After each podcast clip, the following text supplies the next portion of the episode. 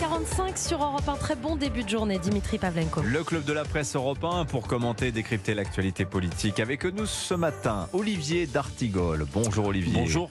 Mathieu Bocoté est avec nous également. Bonjour Mathieu. Bonjour. Question ce matin, que retiendra l'histoire de Silvio Berlusconi emporté par une leucémie chronique hier à l'âge de 86 ans? Berlusconi, sans doute l'italien le plus connu du monde. Il aura droit demain à des funérailles d'État à Milan ainsi qu'un jour de deuil national qui a été décrété pour lui. Homme de télévision, de football, figure politique centrale aussi des 30 dernières années dans la péninsule. C'est le géant de la droite italienne. Olivier D'Artigol, euh, qu'est-ce que vous conservez de euh, Silvio Berlusconi? Je vais peut-être vous surprendre, mais j'ai envie de conserver deux films. Nanni Moretti, le Caïman. Là, on est dans les années, euh, les années euh, 2000, 2006, c'est-à-dire c'est vraiment le système berlusconien, le pouvoir, l'emprise, les réseaux. Et puis il y a euh, Paolo Sorrentino, Silvio et les autres, où là on est sur le crépuscule.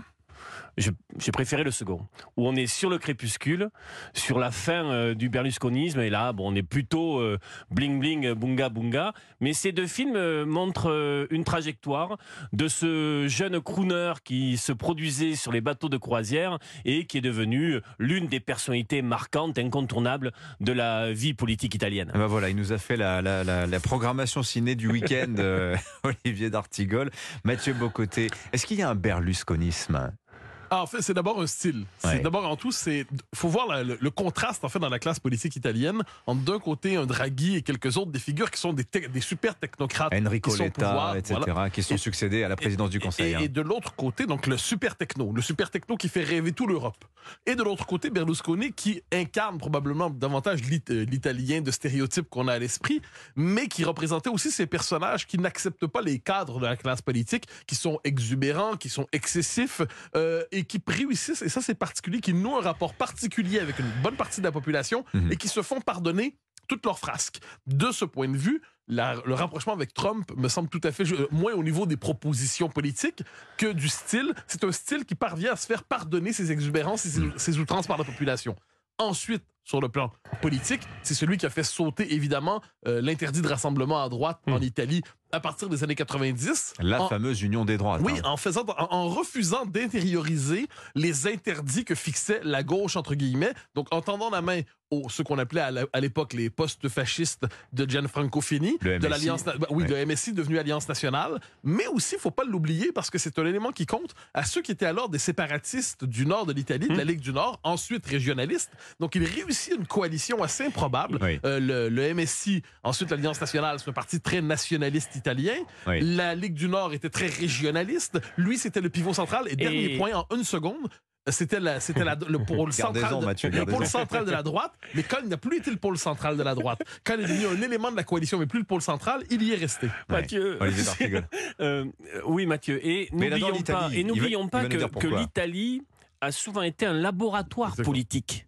Euh, ça a été le cas sur la Renaissance, mais pour euh, Berlusconi, il arrive en 94 sur un champ de ruines. Oui. C'est l'opération main propre. Ah, il faut rappeler qu'il se passe quelque chose, c'est que la première République euh, Oui. italienne tombe à Tombe, cause de l'opération Manipulité, Euh, même, pro- main propre. même- même propre, La les, social-démocratie, les deux grands piliers, la démocratie chrétienne et le Parti socialiste, sont totalement laminés. Berlusconi émerge avec un alliage politique qui lui permet de réunir les entrepreneurs, le petit patronat, euh, les classes populaires, et avec un discours très ferme sur on va passer à autre chose.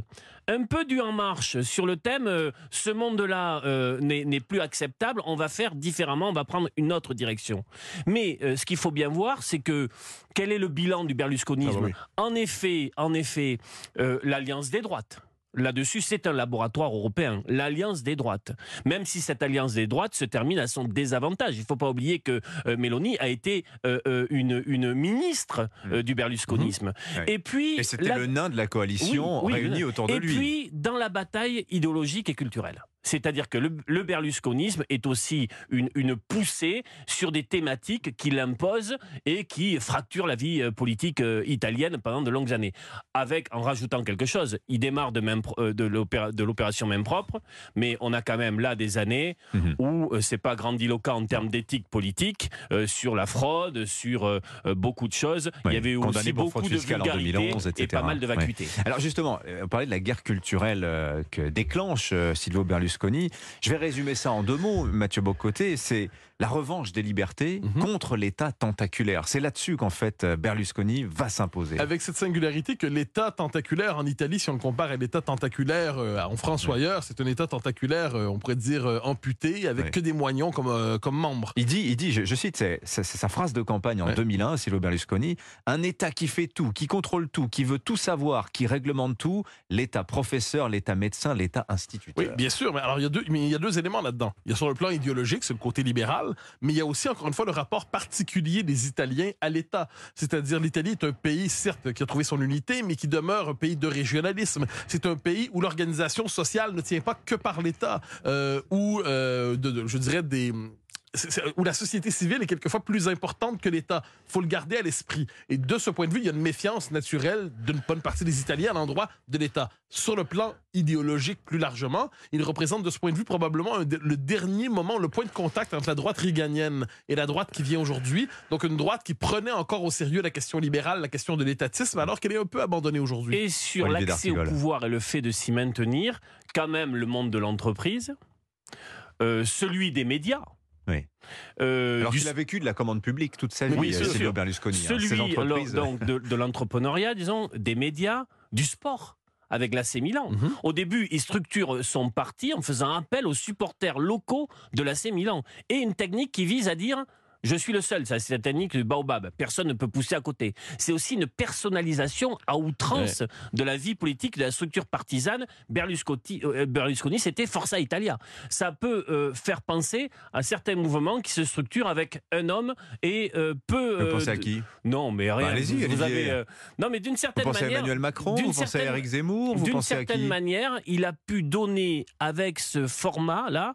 Euh, L'idée, il a pu inspirer l'émergence. Oui, euh, si on prend le début d'En Marche, Mais- ça peut être ça. Si on prend Reconquête, il y a des choses Mais- qui s'apparentent un peu à ce, à modèle-là, qui est un modèle aussi qui conteste la vie politique traditionnelle. Mais je reviens sur vo- votre formule. L'Italie est un laboratoire politique, en bonne partie parce que son système institutionnel le lui permet. Alors, mais Oui. attendez, qu'est-ce que vous entendez par laboratoire politique alors, c'est un, parti où normalement les tendances idéologiques qui se feront voir ailleurs en Europe sont visibles d'abord en Italie, Oui. pas toujours. Mais premier élément. Mais pourquoi Le mouvement 5 étoiles, par exemple, Oui. il y a une dizaine ça, c'est populisme pur. Oui. Mais pourquoi je, pourquoi c'est parce qu'il y a un système institutionnel italien qui favorise l'innovation politique.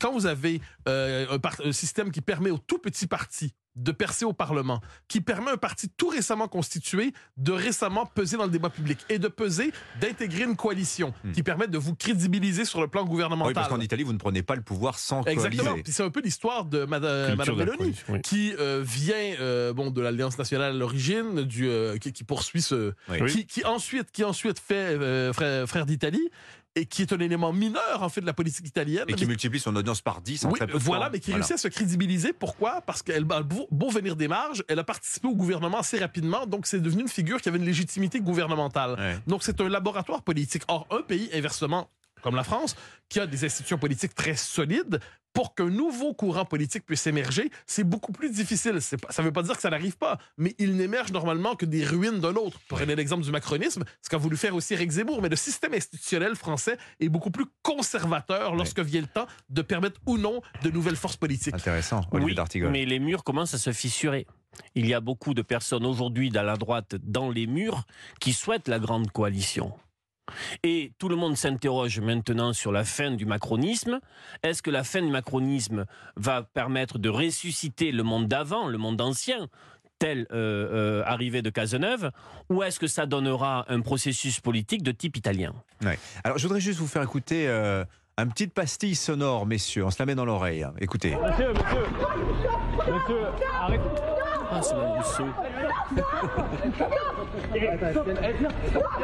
Alors, vous entendez, je suis confusion des voix. euh, c'est une altercation en pleine rue avec un chauffeur de taxi. Une toute petite femme s'interpose entre les, deux, les deux costauds. C'est Sandrine Rousseau en ça. pleine rue.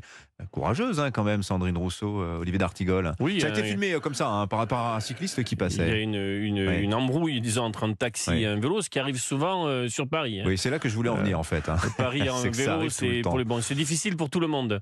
Et on voit donc euh, d'une manière assez fulgurante arriver euh, Sandrine Rousseau, on ne sait pas d'où et ni comment, et elle s'interpose euh, Ouais. assez courageusement d'ailleurs quand on voit la, la vidéo Ouais. pour euh, faire baisser la température. Bon, Mais c'est je sur le pense que vous registre voulez venir anecdotique. sur euh, les voies cyclables. Oui, non, non, c'était sur le registre très anecdotique pour les- nos auditeurs, les auditeurs d'Europe 1 qui n'auraient pas eu vent de, de la petite histoire. Je, ne cherchais pas nécessairement à dégager un sens politique à cette. Si, si. Ce qui n'est pas une Vous séquence politique. mais- Bon, si on veut trouver un sens Mathieu politique à tout prix, on dirait qu'il n'y a plus moyen aujourd'hui de se promener dans la rue sans avoir la possibilité d'être filmé. Ouais. C'est-à-dire, c'est Ah, agaçant. ça, chaque segment de la vie quotidienne Oui, peut être vrai. filmé aujourd'hui. Vous êtes au restaurant, il y a toujours quelqu'un qui peut sortir son téléphone. Si vous êtes un peu connu, un politique, un intellectuel risque de se faire attraper d'une manière ou de l'autre. Vous vous interposez dans une altercation, on risque de vous filmer. Dire, de ce point de vue, c'est la caméra universelle qui attention, Mathieu, vous êtes filmé. Ah oui, mais ça va. Ici, j'accepte la convention. Il est, il est volontaire pour cela. Oh, Merci à tous les deux. Je- on, on va s'arrêter là. Mais il y avait encore plein de choses à raconter sur Silvio Berlusconi, ce paradoxe, son parent politique, Bettino Craxi, c'est la grande Ah oui. figure Mais socialiste c'était italienne. le- l'aventure de la 5. Ouais. C'est Mitterrand et, et Mais Craxi qui, qui lancent Berlusconi. C'est encore. Un dernier mot, c'est quand même faut, une forme de crapule. Mais c'est une crapule qui réussit à se faire aimer par une bonne partie de la population. C'est Ouais. fascinant. Et la- Le peuple n'a pas toujours des exigences Et suédoises en matière Et d'éthique. sa phrase sur le lancement de la 5, vous aurez du Beaujolais toute la semaine et le samedi du champagne. Oh là là, Ouais, c'est c'est le meilleur moyen de se faire aimer ça. Merci à tous les deux, Olivier D'Artigol, Mathieu Bocoté, notre duo du mardi sur Europe 1.